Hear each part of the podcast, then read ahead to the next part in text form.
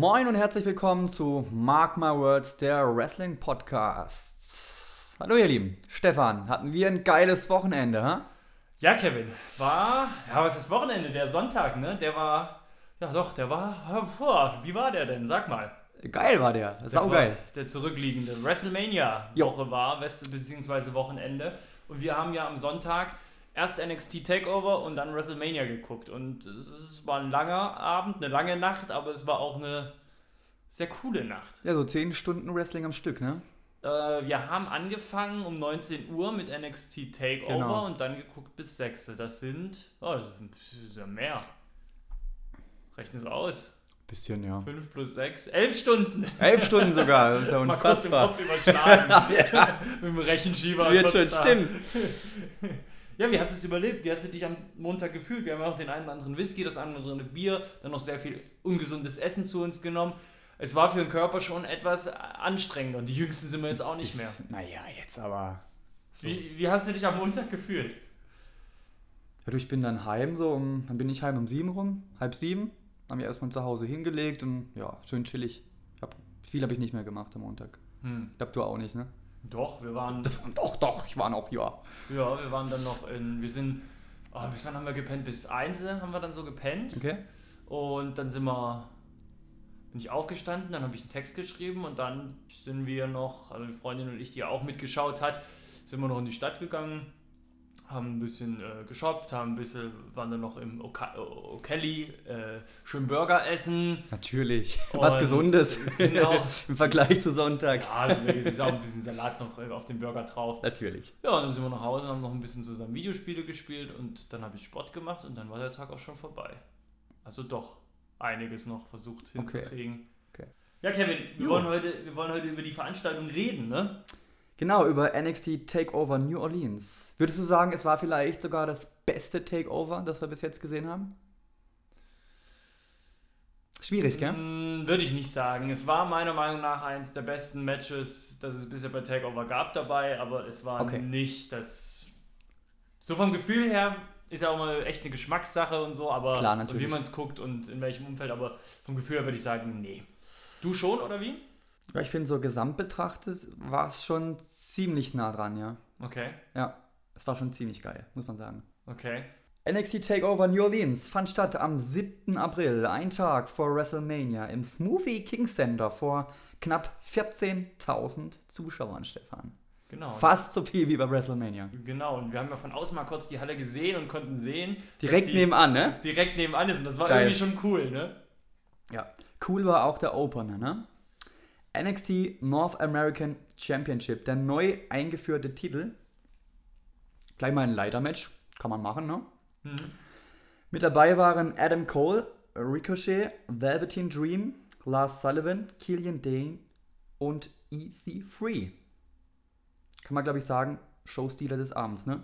Mit Abstand. Eigentlich am Main Event, Top-Match, Top-Spots, Top-Spannung, perfektes Match das Match hat mir im Endeffekt die ganze Veranstaltung sogar ein bisschen versaut, muss ich sagen. halt Weil die, danach nichts Besseres kam. Genau, ne? das hat die Messer dermaßen ja. hochgesetzt, dass ich Bock hatte, auf diesem Level das komplette Wochenende jetzt weiterzufahren und ja. das konnte natürlich, die, konnte natürlich nichts halten. Was hältst du vom Sieger? Adam Cole. Richtige Wahl, oder?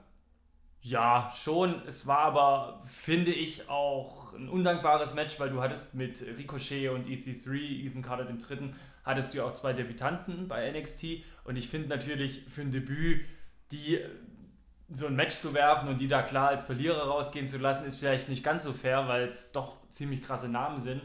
Aber ich hätte ihn jetzt auch nicht als Neueinsteiger bei NXT gleich einen Titel gegeben. Eben. Und von dem her würde ich sagen, Killian Dane fand ich macht keinen Sinn, Lars Sullivan macht keinen Sinn, Velveteen Dream hätte vielleicht Sinn gemacht. Ja. Aber Adam Cole, der hat so einen Hype gerade, der ist so beliebt, da würde ich schon sagen, absolut sinnvoll. Gehe ich mit dir auf jeden Fall. Und bei dem Match anzufangen zu sagen, hey, das war ein geiler Spot, das war ein geiler Spot, macht gar keinen Sinn. Nee, da wird man nicht fertig werden. Minuten, ja. Es war einfach nur ein verdammt gutes Match und das war meiner Meinung nach, was zumindest die WWE angeht, dieses Jahr mit eins der besten, ja. die ich gesehen habe bisher. Ja. Ging auch über eine halbe Stunde, ne? 35 Minuten, glaube ich. Haben ordentlich genau. Zeit ja. bekommen, war perfekt, muss man echt sagen. Ja, Kannst du nicht meckern. Krass. Kannst ja. nicht meckern. Dann ging es weiter mit dem NXT Women's Title. Ember Moon gegen Shayna Baszler. Gab es einen Titelwechsel? war nicht wahnsinnig überraschend, ne? Dass der Titelwechsel kam? Ja. Hast du vermutet, dass äh, Ember Moon bei Raw danach äh, debütieren wird oder? Nicht sofort, nee. Okay. Hätte ich nicht gedacht. Wie kamst du dann drauf, dass der Titelwechsel drinne war? Ja gut, das ist das zweite Match von denen gewesen. Ja, nach Wrestling-Logik klar. Ja, ja. Ich bin schwer von ausgegangen. Mhm. War wieder kein schönes Match, ne? Mhm. Die gute Shayna Baszler ist ja eher so ein bisschen der Zerstörer. Ja, klar. Das, was Brock Lesnar macht, macht Genau. sie halt Ja. in der NXT Women's Division. Ich fand aber trotzdem, dass sie im Vergleich zu den anderen Matches, die sie hatte, ein bisschen mehr gezeigt hat im Sinne von noch zusätzliche Facetten gezeigt, weil sie, weil sie in dem Match ja doch auch verletzt, verletzbar war und dass sie, Ja. sie wird in die Enge getrieben. Man hat gesehen, wie sie da reagiert, wie sie sich da rauskämpfen muss. Das fand ich ganz spannend und dadurch hatte das Match auch mal so einen, ja, noch mal so einen anderen Kniff, als man es bisher kannte von Shayna Baszler Matches. Richtig. Und ich bin echt froh, dass es endlich mal wieder ein ja, böser, richtig, äh, richtig tief böser Mensch ist, der, der, der, der Champion ist, Woman Champion ist, weil die gefallen mir als Champions irgendwie immer ein bisschen besser. Ich mag es, wenn Mhm. Bösewichte Champions sind. Das hat irgendwie mehr Feuer. Ihr habt's gehört, Shayna Baszler ist ein zutiefst böser Mensch. Ja, in, ihrem, in ihrem Charakter halt. In ihrer Welt, ja. Wie fandest du das jetzt, diese Staffelübergabe, die im Endeffekt dadurch stattfand? Shayna Baszler ist ja auch eine von den neuen Damen. Ja. Moon ist jetzt auch aufgestiegen, die ist jetzt raus aus NXT. Wie findest du das, dass sie jetzt praktisch das neue Gesicht ist der Women's Division? Ich muss ganz ehrlich sagen, Ember Moon hat mir wesentlich besser gefallen, weil sie eben nicht so der Zerstörer ist, sondern eher auf Technik und weiß, was ich meine. Hm. Dir hat das Wrestling von Ember Moon besser gefallen Ja. und das Gimmick und der Charakter wahrscheinlich auch mehr. Ja. Okay, Es unterhält mich einfach mehr, wie Mhm. wenn ein Brock Lesnar oder eine Shayna Baszler jetzt da alles kaputt macht. okay. Das ist so. Ja, Aber es ist Geschmackssache. ja, das ja ist würde ich auch sagen. klar. Bei mir ist es dann doch auch eher ein bisschen nicht anders. Also ich mag Ember Moon auch total und ich habe das auch total verstanden, aber ich bin schon sehr zufrieden mit Shayna Baszler. Dann ging es weiter mit Tag Team Action. Es ging um den NXT Tag Team Title und die Dusty Rhodes Tag Team Trophy. Dabei waren Undisputed Era, Adam Cole mit Kyle O'Reilly gegen Authors of Pain und Pete Dunne und Roderick Strong. Im Kopf bleibt, glaube ich, das Ende, ne? Der Verrat. Tatsächlich. Der Wobei, Verrat wobei, wobei, Moment, ich würde ganz gerne aber trotzdem nochmal drauf eingehen, warum Adam Cole und Kyle O'Reilly jetzt, warum Adam Cole jetzt noch ein zweites Mal angetreten ist. Das ist nämlich ganz wichtig für die Geschichte. Wir haben ja den verletzten Bobby Fish, das heißt, William Regal hat in den NXT-Shows der Undisputed Era ein Ultimatum gesetzt, ja, entweder Adam Cole tritt zweimal an, Kyle O'Reilly tritt alleine an oder sie geben den Titel hier gleich ab. Das waren im Endeffekt die Optionen, die sie hatten und ja, es war klar, Adam Cole muss antreten. Allein äh, als, als allein Kyle O'Reilly zuliebe und Bobby Fish zuliebe. Und ich glaube, er ist auch ganz locker reingegangen, davor Champion geworden. Hm. Aber trotzdem eine Doppelbelastung. Wir haben beide wahrscheinlich nicht geglaubt, dass sie das Ding holen, nachdem Adam Cole so ein Match schon hinter sich hatte. Mhm, Vor allem, weil nur das Damensmatch dazwischen war zur Erholung. das stimmt, ja. Aber du hast es gerade schon angesprochen. Ganz äh, ohne Hilfe haben sie es dann auch nicht geschafft. Ja. Nämlich Roderick Strong hat sich der Undisputed Era angeschlossen, hat Pete Dunne beschissen, ja, und hat den Sieg geholt für die Undisputed Era. Ich glaube, das bleibt auch äh, meist im Kopf bei dem Match, ne? Das war ein spannendes, starkes Tag Team Match, aber mehr auch nicht. Ja. Ich finde es großartig. Ich habe es ja schon an dem Abend gesagt. Ich finde es geschichtlich vom Aufbau her großartig, Ja. weil für alle, die diese NXT-Shows verfolgen und jede Woche einschalten, die, die wurden da ein Stück weit belohnt, weil diese, dieses, diese Geschichte, dass äh, Undisputed Era Roderick Strong auf ihre Seite ziehen wollen, die zieht sich jetzt schon über Wochen. Und Roderick Strong hat immer klar und deutlich gesagt, nein, mache ich nicht, nein, mache ich nicht. Und eigentlich dachten wir alle, das Thema ist jetzt schon ad acta gelegt und wir sind durch. Das wird eh nicht mehr passieren. Jetzt haben sie es doch noch gemacht und das kam für mich eigentlich überraschend. Ne? Ich habe damit jetzt nicht gerechnet, dass es diesen äh, Turn gibt. Und was ich besonders gut finde, ist, Roderick Strong ist gerade meiner Meinung nach karrieretechnisch auch in einer Situation, erzählerisch in einer Situation, wo ich nicht gewusst hätte, was wollen sie jetzt noch mit ihm machen in der Mhm. WWE. Er war irgendwie in so einer Sackgasse und das ergibt ihm ja jetzt nochmal ganz neue Welten, Ja. ganz neue Möglichkeiten. Ich finde das wunderbar geschrieben, wunderbar gemacht. Wunderbar ist auch, dass Alistair Black jetzt NXT Champion ist. Hat Andrade Cien Almas besiegt. In einem hochklassigen Match, muss man sagen. Aber es kam nicht ran an Almas gegen Gargano, ne? Nee, Nicht im Ansatz. nicht im Ansatz, nee. Andrade Almas und Gargano hatten beides Stile, die schnell waren, die, die ja technisch waren, die zum Teil auch Lucha Libre mäßig waren. Dass, dass, dass da Alistair Black natürlich, das hat zusammen harmoniert, dass Alistair Black da jetzt auf der Ebene nicht mithält, sondern seinen eigenen Kniff reinbringt und es dadurch vielleicht auch ein bisschen mehr ja, Reibungspunkte gibt, die, die nicht so gut zusammenpassen, das war klar. Aber nichtsdestotrotz, wie du gesagt hast, trotzdem ein großartiges Match. Absolut. Und was ich ganz großartig fand, das Eingreifen von Selina Vega. Das war mal ein Heal-Manager erstklassig. Wenn ein Manager dabei ist, der was macht, dann bitte so. Da hat man wirklich gesehen, ich finde nicht, dass, weißt du, ich finde nicht, dass die gestört hat. Ich finde nicht, dass die das Match ruiniert hat, sondern die hat dem Ganzen wirklich noch eine Ebene hinzugegeben. Ich finde immer so ein bisschen, bestes Beispiel, wo es meiner Meinung nach nicht immer so gut funktioniert, sind ja die Sing Brother von Jinder Mahal. Die gehen dir, die gehen dir auf die Nerven, weil, weil äh, da passiert nichts. Da, da, die machen immer den gleichen Scheiß, stehen einfach nur am Rand äh, äh, äh, und lassen sich dann mal irgendwie von irgendwas irgendwo drauf runterwerfen, ganz schrecklich. Aber so richtig, dass die, ich weiß es nicht, dass die das irgendwie das Gefühl als geile Handschrift, die die da haben, ist nicht. Aber bei Selina Vega habe ich gedacht, wow, das ist großartige äh, Managerleistung, das macht Spaß. Zwei Hurricane Runners hat sie gezeigt, ja. also richtig cool. Und Alistair Black, guter Champion? Auf jeden Fall. Das ist, glaube ich, der richtige nächste Schritt für ihn. Ich denke, der wird jetzt eine Weile bleiben. Was meinst du, was der reisen wird, wenn er dann mal hochgehen wird zu SmackDown oder Raw? Ich hoffe einiges. Ich meine, das Potenzial hat er absolut. Brauchen wir nicht drüber diskutieren. Meinst du, bei dem ist äh, nach, beziehungsweise mit Intercontinental oder US-Title Schluss oder glaubst, traust du dem auch Größeres zu in der WWE? Auf jeden Fall, ja, glaube ich.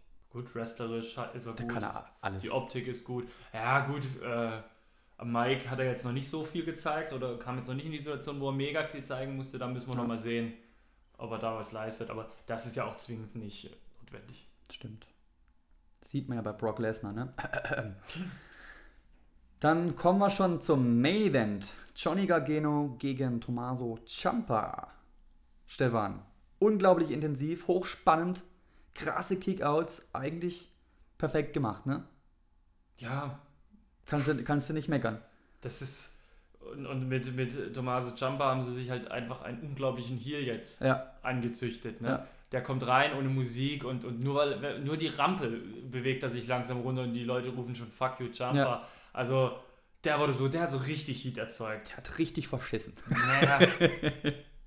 und dann halt auch, war ein hartes Match. Es war ein nicht sanktioniertes Match. Das heißt, im Endeffekt war alles erlaubt, sagen wir mal so, wie es ist es waren echt krasse Aktionen. In Erinnerung geblieben ist mir der Project Jumper vom zweiten Ringseil runter ja. an, an, an Gargano und der war halt schon, boah. Äh, auch da hat mir das Finish echt gut gefallen, weil, ja. weil das so ein, es war so ein persönliches Finish. Ne? Die haben sich nochmal angeguckt und, und, und man hatte kurz gedacht, okay, vielleicht kippt die Stimmung nochmal. Also es, es war für diese Art von Match und für diese Fehde, die da erzählt wurde, das perfekte Finish. Grandios. Aber es war halt kein so schönes Match. Gut, aber das war klar. Ja. Das war klar. Ich fand es auch mal für Gargano wichtig, dass er mal so ein großes Match gewonnen hat. Weil oft ist es ja so, dass er mega Matches hatte, aber meistens verloren, ne? Hm, ist doch schon eher auf der Prügelknabe, ne? Ja, das stimmt leider. Ja gut, passt aber auch zu seiner Figur, ne? Ja, aber es trotzdem ist doch irgendwann mal scheiße, oder? Hast du die größten Matches und verlierst aber meistens. Ja. Ist dann ich fand es halt nur ein bisschen blöd, ja, dieses, wenn er gewinnt, ist er wieder in NXT und so. Ja, nein, halt, so. Ja. Und jetzt? Geht die Fehde nochmal weiter oder was machen sie jetzt? Ja, hoffentlich. Also Bin gespannt. Bei der Qualität gern noch drei, vier Matches. Ja. Ja, das könnte sich ruhig ziehen, das stimmt. Auf jeden Fall. Das stimmt. Ja, wobei ich glaube vom Gefühl her eher, dass Jumper als der absolute Oberarsch rausgeht und der oberneue Heel wird. Und das ist doch cool. Das Potenzial hat er dazu. Ja.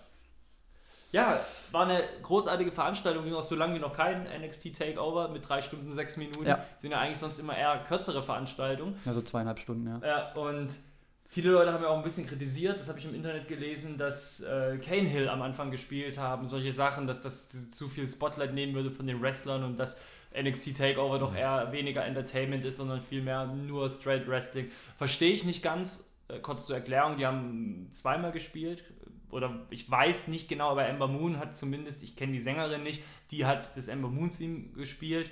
Da haben Kane Hill auch im Hintergrund gespielt.